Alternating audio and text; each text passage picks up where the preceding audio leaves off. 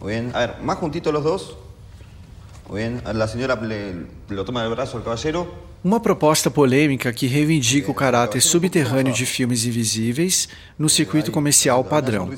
Hoje falo sobre o underground, movimento estético dos anos 60, com ampla adesão de cineastas experimentais.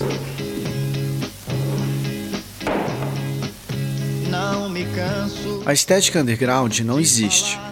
Os estilos e preocupações dos cineastas são diversos, mas há uma característica compartilhada por todos e de ordem econômica: a recusa por circuitos de exibição tradicionais e o baixo orçamento de produção. Há também um atributo ideológico na busca por temáticas também marginais, mostrando modos de vida minoritários, ainda que depois, quando entram na moda, tornam-se visíveis e midiáticos. Pode crer no que eu digo sou feliz e nada mais. No Brasil, o termo foi retomado em uma homenagem um pouco irônica pelo cinema marginal e o movimento Udgrude, deformação semifonética da palavra inglesa, assinalando sua apropriação para um terreno socioestético bem diferente.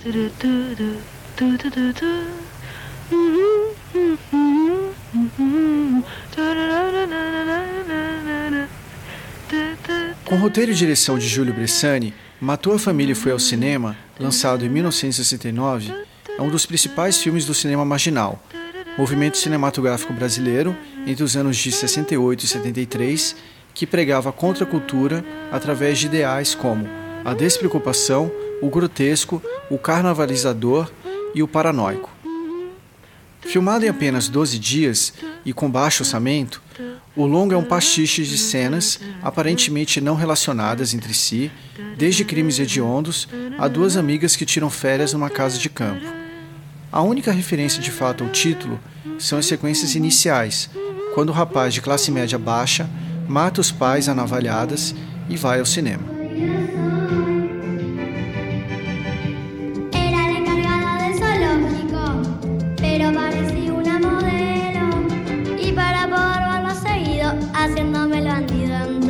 Dirigido pelos uruguaios Juan Pablo Rebela e Pablo Stoll, Whisky, filme lançado em 2004, foi orçado em apenas 500 mil dólares. Conta a história de um dono de fábrica em Montevidéu que, ao receber o irmão em casa, simula um casamento com uma de suas funcionárias. Eles não se veem há décadas e o irmão chega para a celebração judaica no túmulo da mãe.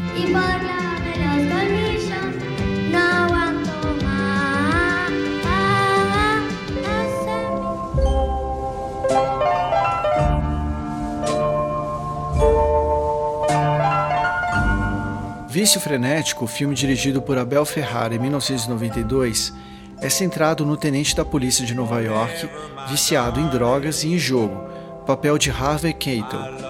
Dois acontecimentos acontecem e ele tem a chance da redenção.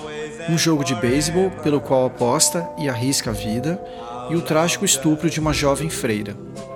O orçamento do filme foi estimado em um milhão de dólares e arrecadou mais de 4 milhões nas bilheterias pelo mundo.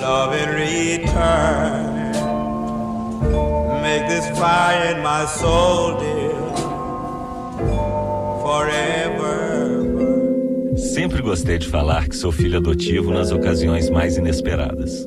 As pessoas se sentem escolhidas em ouvir um segredo tão importante. Vejo uma certa graça nisso. O primeiro longa dirigido pelo cineasta Kiko Goifman é o documentário 33, lançado em 2002, que narra a busca pessoal do diretor por sua mãe biológica.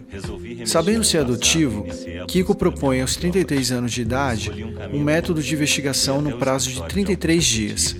A obra, autoral independente, segue o formato clássico de documentário com recurso de office. um método e a partir dele um fim. Eu tinha apenas 33 dias de busca. Nas manhãs e tardes, investigações. Nas noites, eu fui atrás de imagens, as poucas luzes e os vazios.